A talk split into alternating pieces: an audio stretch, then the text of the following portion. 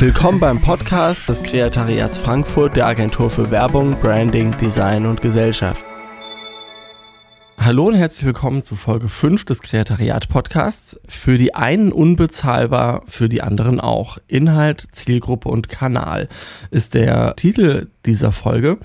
Und das war, also ausschlaggebend war eine Begegnung ähm, an einem Geldautomaten der Deutschen Bank.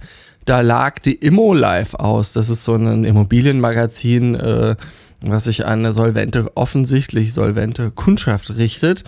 Und ja, das aktuelle Immobilienmagazin Rhein-Main lautet das Ding, aber im Grunde genommen ist es eine Vermarktungsgeschichte von irgendeiner äh, Immobiliensparte der Deutschen Bank.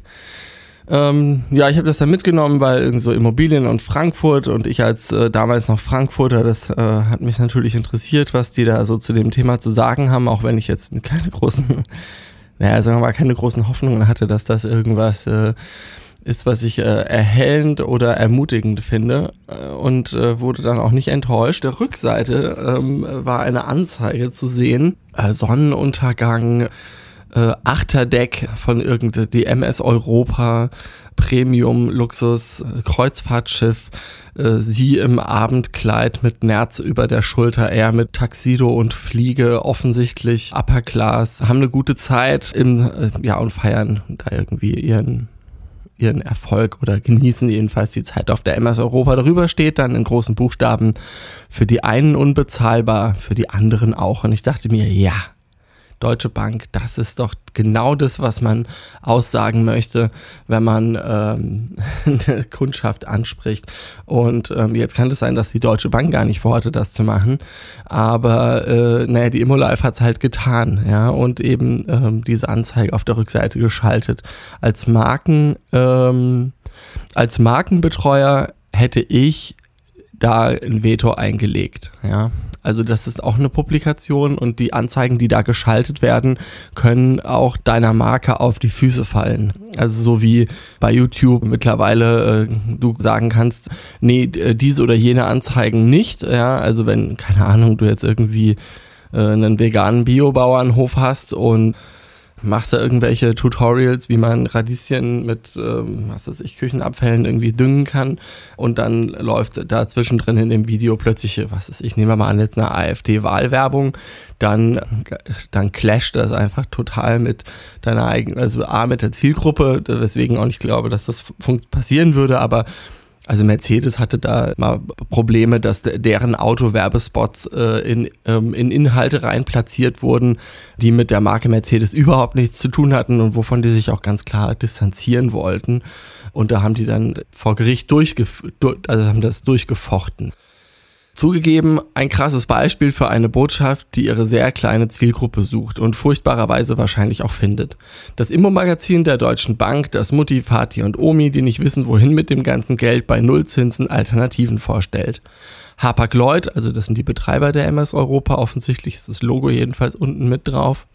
Hapag-Lloyd dachte sich, das ist doch sozioökonomisch genau unsere Klientel und schaltete, ich schwöre, das Ding lag so neben dem DB Bankautomaten, eine Fullpage auf dem rückseitigen Cover. Hardcore, diese Abgrenzung, diese Exklusivität, die so überzogen dargestellt eigentlich Satire sein muss.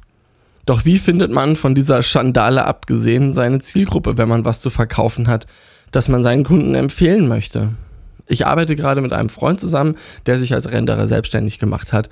Alles noch frisch, er hat noch keine Webseite, alles befindet sich im Aufbau und er hat noch keinen Auftraggeberkreis. Zeit für ein bisschen Werbung und Unternehmenskommunikation. Zwar im sehr kleinen Rahmen, aber die Regeln sind im Grunde genommen bei allen Kommunikationsmaßnahmen die gleichen. Die Fragen sind, was möchtest du kommunizieren? Wen möchtest du damit erreichen? Auf welchen Kanälen erreicht man die Zielgruppe am besten mit dem geringsten Streuverlust?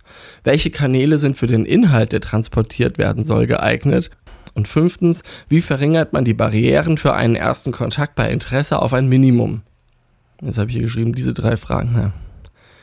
Diese Fragen stellen das Grundgerüst jeder Unternehmenskommunikation dar. Für den konkreten Fall eines frisch gebackenen Renderers lauten die Antworten auf die Fragen Erstens Bilder aus abgeschlossenen Projekten, eventuell das Preismodell und notwendige Bearbeitungszeiten.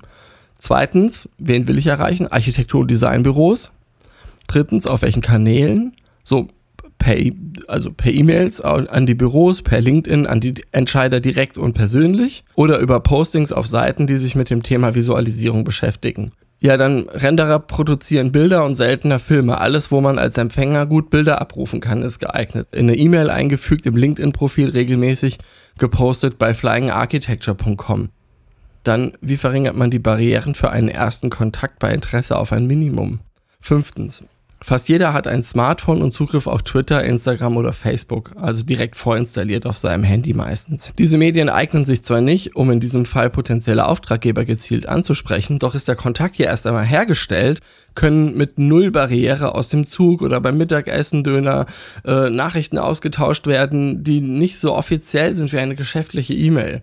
Außerdem eignen sie sich bestens, um anders als eine Homepage, die man gezielt aufrufen muss, dem Auftraggeber im Gedächtnis zu bleiben.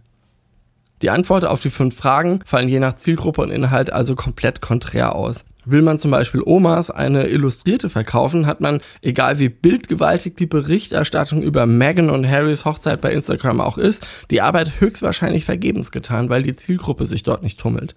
Es sei denn, ich unterschätze Omas total, aber ich glaube, bis zu Smartphone-Omas haben wir noch mindestens zehn Jahre.